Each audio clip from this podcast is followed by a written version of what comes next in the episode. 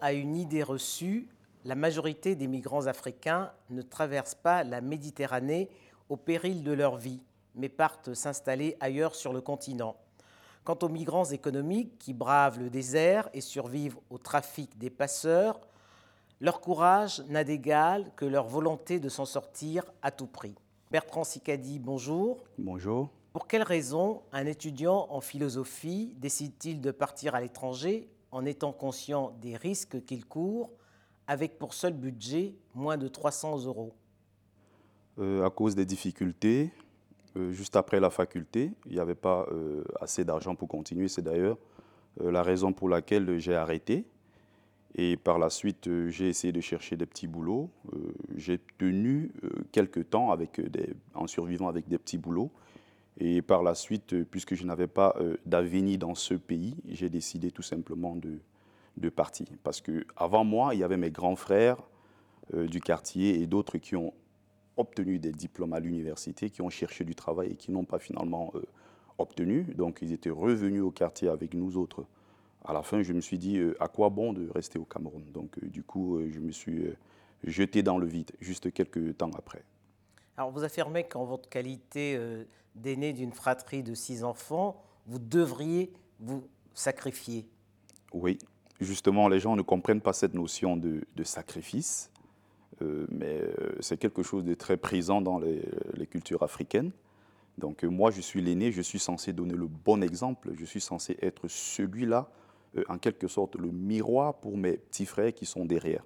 Donc du coup, c'est vrai que ça a été très très risqué je savais ce qui m'attendait, on va dire. Euh, j'avais quelques bribes d'informations, mais je ne, je ne pouvais pas mesurer à quel point c'était très très risqué, au point où les gens, euh, voilà, non seulement on meurt, ben, on perd un œil à gauche, euh, c'est un bras de l'autre côté qu'on perd, une jambe et tout.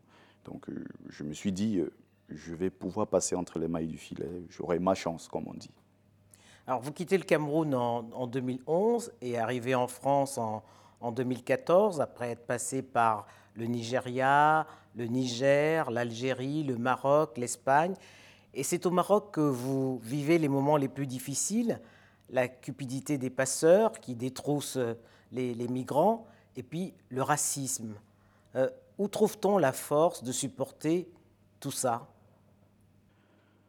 Cette envie euh, de réussir, cette envie de toujours euh, bien faire les choses et surtout, je savais qu'en réussissant derrière, je ferais énormément plaisir à ma famille, à mes petits frères, voilà, à mes proches et tout. Donc à chaque fois que je voulais lâcher, il y avait des moments c'était très compliqué, par exemple quand j'ai été hospitalisé et beaucoup d'autres choses que j'ai vécues, ou alors même ce que j'ai vu comme injustice, c'est-à-dire que mes copains, mes camarades migrants ont été victimes également. Donc euh, c'était tellement compliqué, mais à chaque fois, quand je pensais à la famille que j'ai laissée derrière, quand je pense à ma mère qui euh, travaille depuis 36 ans avec 80 euh, euros pour 80 euros de salaire, j'avais cette, rage-là en moi en me disant il faut que je fasse quelque chose absolument pour pouvoir relever ma famille. Et c'est ça qui à chaque malgré les dangers. Malgré les dangers, oui.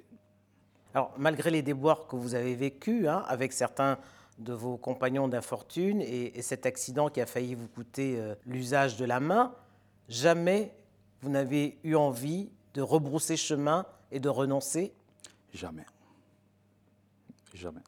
Au pire des cas, je serais allé... Euh, d'ailleurs, avant d'entrer, euh, à ma douzième tentative, je m'étais dit cette fois-ci, si je n'entre pas, si l'été est terminé, je ne pourrai plus risquer en hiver dans la mer et avec ma main complètement euh, euh, avec euh, la main qui, ne tenait pas, qui était très très. J'ai reçu une profonde blessure au niveau de la main. Je ne pouvais plus grimper les barrières du côté de Nador. Et du coup, je me suis dit, qu'est-ce que je fais? Certainement, j'irai m'installer à Agadir ou à Casablanca. Je vais chercher un petit boulot, je vais survivre de ça, mais jamais ça m'est venu de, de, penser au retour. Mais comment fait-on pour gagner de l'argent pour pouvoir payer les passeurs On fait des petits boulots. Il y a beaucoup de, chantiers, de, on va dire, de maçonnerie, des choses comme ça. Parfois, on donne des coups de main dans des marchés, c'est ce que je faisais le plus. Mais il arrivait aussi souvent que bah, qu'on soit obligé d'aller à la sortie des mosquées, expliquer notre situation Il y a des gens qui essayent de, donner un peu d'argent. Parfois, on pouvait aller dans des, dans des feux stop, euh, dire que voilà, la situation elle est compliquée. D'ailleurs, on n'a même pas besoin de leur dire. Ils nous voient en train d'errer dans les rues, ils savent que c'est très compliqué pour nous. Donc, euh, il y a cette solidarité-là, de temps en temps, un bout de pain, euh, un plat, et aussi voilà, un peu d'argent de temps en temps. Et vous êtes tombé aussi sur une, famille, un couple de Samaritains qui vous a beaucoup aidé. Oui, la famille euh, Yagua, Yagua et sa femme, euh, euh, que j'ai d'ailleurs tenu à, à saluer. Voilà. J'ai fait d'ailleurs récemment euh, un post encore pour, pour leur dire merci pour tout ce qu'ils ont fait. C'était des gens bienveillants. On va dire que, bon, il y a des méchants, mais quelque part, il y a toujours des personnes assez gentilles qui comprennent notre situation. Donc euh, c'est quelqu'un voilà, qui a été, euh, qui m'a beaucoup soutenu. Et d'ailleurs, il continue de soutenir les migrants jusqu'à aujourd'hui. Est-ce que c'est toujours accepté par la population? Parce que vous parliez du racisme que vous avez vécu, mais pas vous seul, au Maroc. Comment, comment vous avez vécu ces, ces épreuves? Il y a beaucoup qui, euh, qui nous voient comme des envahisseurs, parce qu'il faut le dire, surtout le Maroc, avant les gens venaient juste pour la traverser, c'était le cas pour l'Algérie. Mais beaucoup y vont aujourd'hui pour s'installer, y vivre, voilà, fonder leur famille et tout, chercher du boulot. Donc, euh, ils commencent à voir notre arrivée, ceux qui viennent du sud du Sahara, comme un danger. D'ailleurs, il y a... Mais il y a quand euh, même eu une intégration des migrants par le, roi du Maroc il y a quelques années. Effectivement, le roi, euh, il, fait, il fait du bon boulot à ce niveau-là. Il intègre pas mal de, de, migrants, des gens qui ont finalement décidé de s'installer là-bas. Mais il y a au niveau des populations ceux qui n'acceptent pas ça, il y a ceux qui trouvent qu'on vient avec de la sorcellerie, il y a ceux qui trouvent qu'on vient euh, euh, prendre le peu qu'ils ont. D'ailleurs, dans la ville de Fès, j'avais rencontré quelqu'un qui me disait, bah, depuis que les Africains sont arrivés dans la ville de Fès, il n'y a plus de chats, il n'y a plus de chiens, vous les avez tous mangés. C'est quoi cette histoire? Retournez chez vous en Afrique. En tout cas, quand on vit euh, dans cet environnement-là, il y a ces clichés-là, et puis c'est au quotidien. C'est au quotidien, et j'en parle dans le livre, il y a des gens par exemple, ça m'est arrivé à plusieurs reprises quand je voyageais, de m'asseoir. Et ça se trouve que la, dame qui, euh, la personne qui doit s'asseoir à côté de moi, euh, c'est une femme. Il y a un monsieur qui s'élève, je ne sais d'où, dans le bus et qui me dit Bah non, euh, une femme, c'est sacré. Monsieur, vous n'avez pas le droit de voyager auprès d'elle parce que vous êtes noir. il me demandait de me lever. J'ai dit Non, je ne me lève pas. Et donc, il demande à la dame d'aller prendre sa place et il vient s'asseoir auprès de moi. Parce qu'il ne faut pas, et j'ai des choses comme ça, ça arrive encore. C'est la religion aussi. Les étudiants aussi là-bas, ils, subissent les mêmes choses. Les étudiants euh, subsahariens. Et même des cadres, c'est qui est quelque chose que, auquel les gens ne pensent pas forcément. Il y a des ingénieurs là-bas qui viennent, je sais pas, du Burkina Faso, du Cameroun. Il y a des informaticiens, des médecins, et qui vivent, qui subissent le même racisme au quotidien, malheureusement. Après, je ne vais pas généraliser, mais il y a des gens euh, super gentils que j'ai rencontrés. Qu'est-ce que vous retenez des deux années que vous avez passées au Maroc? Beaucoup de souffrance, beaucoup de peine, beaucoup de risques. Mais enfin, je dirais que même si je suis entré blessé, avec euh, pratiquement, disons, presque une main en moins, euh, j'ai une pensée pour tous ceux-là qui sont bon, ceux qui sont décédés, voilà, les amis qui sont. C'est très difficile d'être le soir avec son ami, partager la même couverture, et il vous dit bon, allez, on fait comme ça, bonne chance. On lui dit allez, demain en Espagne, allez, bonne chance.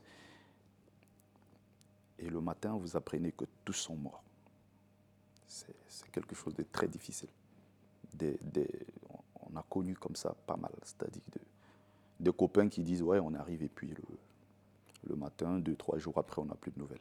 Quel est le pourcentage de, ceux qui réussissent à, traverser et euh, la frontière entre le Maroc et, l'Espagne? Il y a, on va dire sur 100%, il y a, on va dire sur 100, on va dire il y a peut-être 50 euh, à 60 qui parviennent à entrer. Il y a beaucoup aussi qui restent là-bas parce qu'ils n'ont pas pu euh, traverser. J'ai des amis Avoir qui l'argent pour, pour, payer le passeur. Non seulement de l'argent, parfois on en a même, et puis euh, on n'arrive pas à traverser. Il y a des amis qui sont encore là-bas, ça fait, euh, ça fait 9 ans, depuis 2011, 10 euh, ans pratiquement, ils y sont toujours, ils essayent, ils essayent, mais ça, ça ne marche pas, mais c'est quelque chose d'assez triste, assez triste, oui. Et vous, vous diriez que vous avez eu de la chance, vous? Beaucoup, beaucoup de chance, parce que le fameux 17 septembre 2013 dont je parle dans le, dans le bouquin, un jour tristement inoubliable dans ma vie. J'ai à côté de moi des gens qui sont morts. Deux jours après, sur le lit de l'hôpital dans la ville de Midirk, il y avait encore euh, des photos, des, vidéos, des corps sans vie qui ressortaient de, qui ressortaient de la mer. C'était quelque chose d'horrible. Donc en regardant cela, je me suis dit, ah mais je suis encore vivant, même si j'ai été grièvement blessé, euh, mais quand même j'ai encore ma vie. Alors cela fait sept ans que vous êtes en France. Euh, vous n'êtes plus un sans-papier, vous avez trouvé du travail, vous avez une compagne, vous avez également un enfant. Est-ce l'Eldorado auquel vous rêviez? L'Eldorado, je ne dirais pas non. J'essaye de, me battre au quotidien pour euh, gagner ma vie honnêtement. Mais l'Eldorado, euh, c'est clair que la France est un beau pays. Je suis fier d'être en France, je suis fier de travailler en France. C'est euh, par rapport au salaire que j'avais au Cameroun, je gagnais 28 000 francs CFA, c'est à peine 45 euros pour pratiquement 12-13 heures de boulot par jour. Aujourd'hui, oui, je, je pense que c'est beaucoup mieux à ce niveau et je peux surtout, avec ce que je gagne, soutenir non seulement ma famille, soutenir les autres et tout. Voilà, je, je pense que oui, à ce niveau, ça va, mais je ne dirais pas que voilà, c'est ce Eldorado et tout. Et quel conseil vous donneriez aujourd'hui à un jeune qui, comme vous, prendrait le risque de, de, faire ce saut dans le vide malgré les risques? C'est toujours la question la plus difficile. Si d'un côté j'ai dit ne venez pas, on me dit ah, euh, vous êtes devenu le donneur de leçons, une fois arrivé en Europe, vous découragez les autres.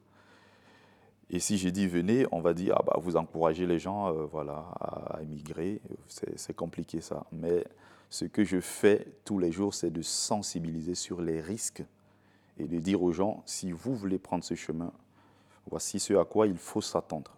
Et moi, je pense que par la sensibilisation, on va peut-être pousser cette jeunesse-là à plus être dans des revendications. Je pense que si jusqu'ici, euh, ça continue, du côté du moins de, l'Afrique, avec les morts qu'on a dans l'océan, dans la mer et tout, c'est parce que cette jeunesse-là n'a pas pris euh, conscience du fait de, fait pression d'ailleurs aux, dirigeants, commençant par les dirigeants africains, même si de l'autre côté, euh, les dirigeants occidentaux ont une lourde responsabilité dans cette, cette hécatombe, disparition de, des migrants dans la mer. Il y a une lourde responsabilité de leur part, mais je commence par les dirigeants euh, africains qui n'ont rien fait pour la jeunesse, qui ont abandonné cette jeunesse. Moi, je pense particulièrement au Cameroun. Quand je partais de mon pays, je me disais, bon, je vais rencontrer quelques gens en route avec qui je vais faire le chemin. Mais j'étais choqué une fois arrivé dans la ville de Garoua, de me rendre compte qu'il y avait pratiquement, je dirais, une marée humaine, une marée humaine en train de partir vers le Nigeria, Nigeria, Niger. Je me suis retrouvé avec des centaines de centaines de centaines de Camerounais. J'étais choqué. Pire encore au niveau du Nigeria, qui est annoncé comme le géant économique. La situation du Cameroun particulièrement, c'est catastrophique. Avec cette jeunesse-là qui est pratiquement en train de, de, quitter le pays, le pays est en train de se vider de, ses forces C'est une fuite de, cerveau et de, forces vives du continent. c'est quelque chose de particulier qu'il faut remarquer dans la communauté euh, camerounaise, c'est qu'il y a des migrants qui ont une licence, qui ont un BTS, euh, qui ont un bac minimum, contrairement à ce qu'on peut voir dans d'autres communautés. La communauté camerounaise, mais c'est quelque chose de particulier. Vous voyez des gens qui ont un master, qui se retrouvent euh, en aventure comme ça, sans, sans perspective d'avenir dans le pays, des gens qui ont connu, qui ont eu des diplômes, mais euh, malheureusement, ils n'ont pas pu trouver un travail sur place au Cameroun. Bertrand Sicadi, merci. C'est moi qui vous remercie.